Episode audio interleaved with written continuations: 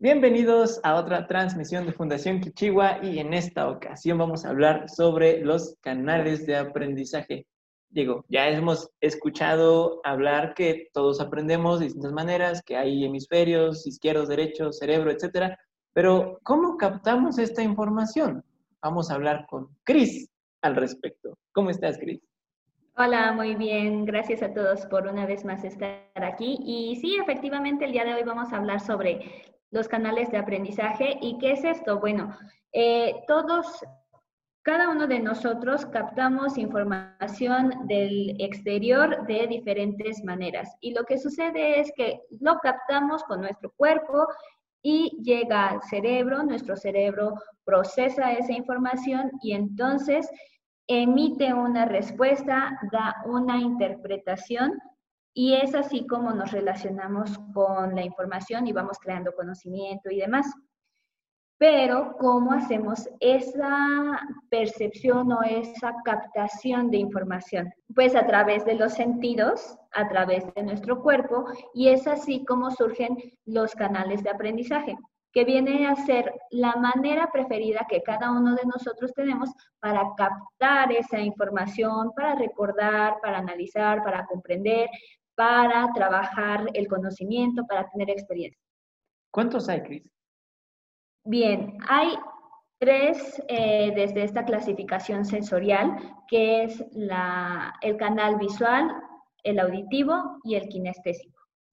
Eh, todos estos, si bien uno va a ser dominante, no quiere decir que el otro no lo tengamos, simplemente captamos menos información desde ese canal.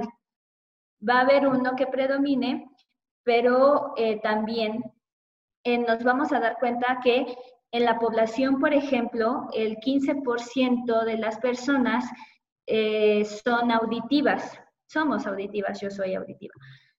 Mientras que el 40% son visuales, que son como la, la mayoría, y otro 40% son kinestésicos. Y dirás, Lalo, bueno, ahí ya, ¿cuánto da? 95%. ¿Qué pasa con el otro 5% de la población? ¿Tú qué crees que suceda?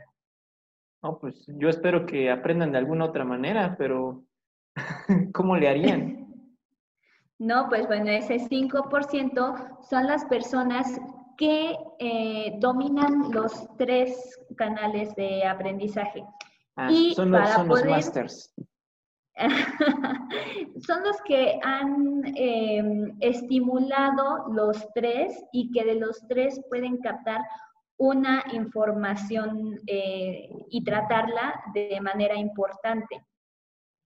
Lo que decía, ¿no? Que, ¿no? que no necesariamente quiere decir que si tenemos un dominante, los otros dos no nos sirvan. No, simplemente tratar de estimularlos para poder tener dominio de los tres a mayor eh, capacidad en ese sentido, pues vamos a obtener mayor información del medio y nuestro aprendizaje se va a facilitar más, porque no nos vamos a quedar con esta, con solamente lo que escuchemos o no nos vamos a quedar solamente con lo que podamos alcanzar a mirar, sino nos vamos a integrar los, los tres. Y esto va mucho para tanto las familias como los profesores, para crear experiencias de aprendizaje donde podamos combinar estos, estos tres canales de aprendizaje para poder estimular más, que no, no estimulemos más a unos que a otros, sino que estimulemos todos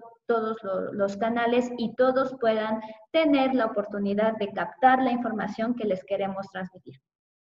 E, e, es decir, que a partir de nuestras fortalezas, por ejemplo, si, a alguien de la familia se le facilita más eh, la cuestión visual, pues comenzar a, utilizar esos recursos, eh, pero al mismo tiempo eh, ir ejercitando los otros dos canales, ¿no? Para que pues seamos cada vez más ese 5%, ¿no? Que, puede utilizar los tres, del mismo nivel, ¿no? Por lo que entiendo.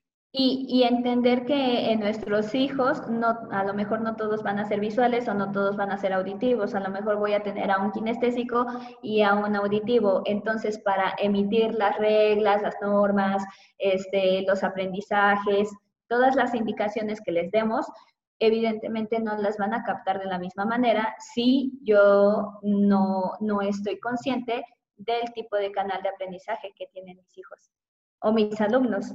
las personas que son visuales ven el mundo en imágenes. O sea, todo, todo parece ser que en su mente hay como una película donde todo, todo es imágenes y entonces entienden al mundo tal y como lo ven. La interacción se va haciendo a través de lo que los niños y niñas miran de su exterior, de las personas. Entonces hay que tener cuidado con el entorno que los rodea, ¿no? Exactamente, porque recuerdan el mundo a través de la imagen que tuvieron de esa experiencia. Por lo mismo es que imaginan, eh, visualizan, pueden, por ejemplo, también, ¿no? Las formas de calmarnos, pues podría ser para los visuales una, una meditación a través de la imaginación, ¿sí?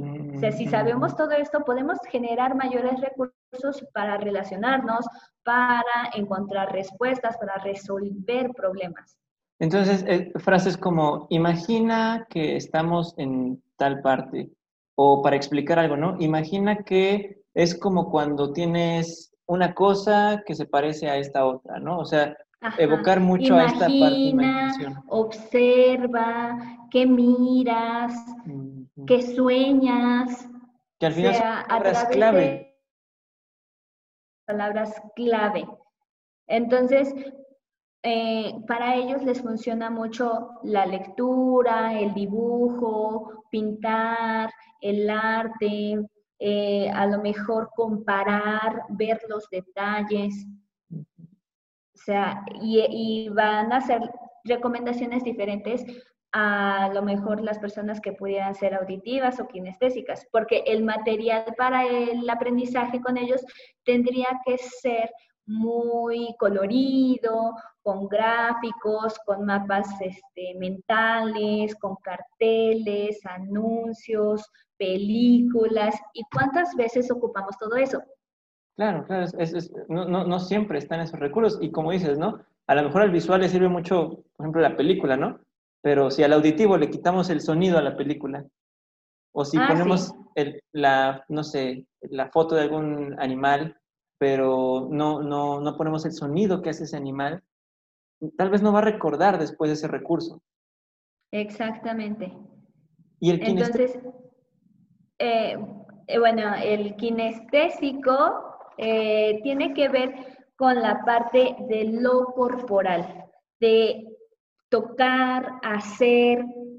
los kinestésicos captan a través de las sensaciones y del movimiento. Entonces, una experiencia educativa con ellos podría ser esta parte del juego, eh, la interacción con los otros, hacer eh, casos vivenciales, por ejemplo, si están estudiando las mates, eh, la parte de, crear el mercadito, ¿no? En la casa y entonces este, hacer una situación real, tangible del conocimiento. O sea, con ellos ajá, que lo experimenten, que lo sientan, que lo vivan, porque, eh, o sea, en la práctica es donde ellos van a captar la información. Esta es una situación difícil con los kinestésicos porque em, a lo mejor de una manera auditiva podemos transmitir un mensaje rápido. Con los kinestésicos tenemos que imaginar toda la, experiencia educativa, crearla, generar mayores recursos didácticos, a lo mejor hacer recetas, a lo mejor eh, tener como obras de teatro, o sea, implica mayor trabajo en ese sentido de crear tanto la experiencia de aprendizaje como los materiales que vamos a ocupar para que capten una información.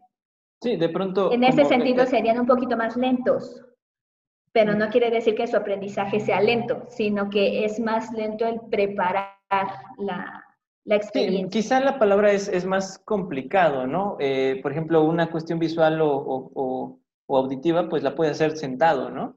Pero quizá una cuestión kinestésica, pues algunas cosas sí, pero otras cosas, pues a fuerzas tienes que mover. Y eso tú y yo sabemos que en el contexto educativo ahorita es, es complicado, ¿no? Sí, y, bueno, a lo mejor también la parte de la adaptación es muy importante, pensar en que ellos necesitan que el proceso de aprendizaje se realice en un lugar cómodo, y que físicamente estén en bienestar. Oye, para ellos a lo mejor. Ah, perdón que te interrumpa, pero ahorita con, no sé, la cuestión a distancia, digo, para los auditivos y los visuales, total, ¿no? Como vacaciones, así, fácil, ponme el video y ponme la grabación, yo escucho y veo, pero el kinestésico lo vas a meter ahí a estar sentado. Y entonces por eso los niños este, reportan que se sienten aburridos, que se sienten estresados, enojados y nada más no terminan la tarea. Me, me, mencionan mucho las mamás, es que no la termina porque dice que se siente cansado y quiere estarse moviendo y estar eh, entrando y saliendo y no se concentra en la tarea. Sí, pero es que esa es la necesidad de los kinestésicos. Y recuerden que es el 40% aproximadamente de, de los de, las personas ¿no? que desarrollamos esto. Entonces también pensar en cómo generar este, estas experiencias, a lo mejor si estás mm, aprendiendo esto de las mezclas, ¿no? De la este, heterogénea y homogénea, por ejemplo. A lo mejor esta parte de si yo sé que mis hijos son así, entonces a lo mejor le pongo a hacer una ensalada y entonces ahí le, le digo la diferencia, ¿no? Entre las mezclas, por ejemplo. que combine, por ejemplo, líquidos y luego que vea cómo los, los sódidos, etcétera, ¿no? O sea, al final del día es que lo, tiene que hacer y, y, ya cuando lo hace, entonces se da cuenta de, pues le da un significado, como dices, ¿no? Al aprendizaje. Le da un significado, le da un sentido, porque con ellos eh, necesitamos que las sensaciones del momento sean las que se queden impregnadas en su interior, en su mente, en su cuerpo. Son muy sensibles los, los kinestésicos, entonces tenemos que apoyarlos en este sentido. Híjole, bueno, pues definitivamente da el tema para hablar más. Eh, vamos a hacer, yo creo que otro video hablando de más estrategias en la cuestión auditiva, visual y kinestésica, porque, híjoles, de veras que sí, sí está complicado, ¿no? El tratar de afinar todas estas antenas para poder captar esta información y asignarle un valor y tener un aprendizaje significativo. Oye, Cris, pues gracias otra vez por compartirnos esta información. Eh, pues esperamos ansiosos la siguiente grabación contigo. Eh, ¿Quieres comentarnos algo más antes de despedirnos?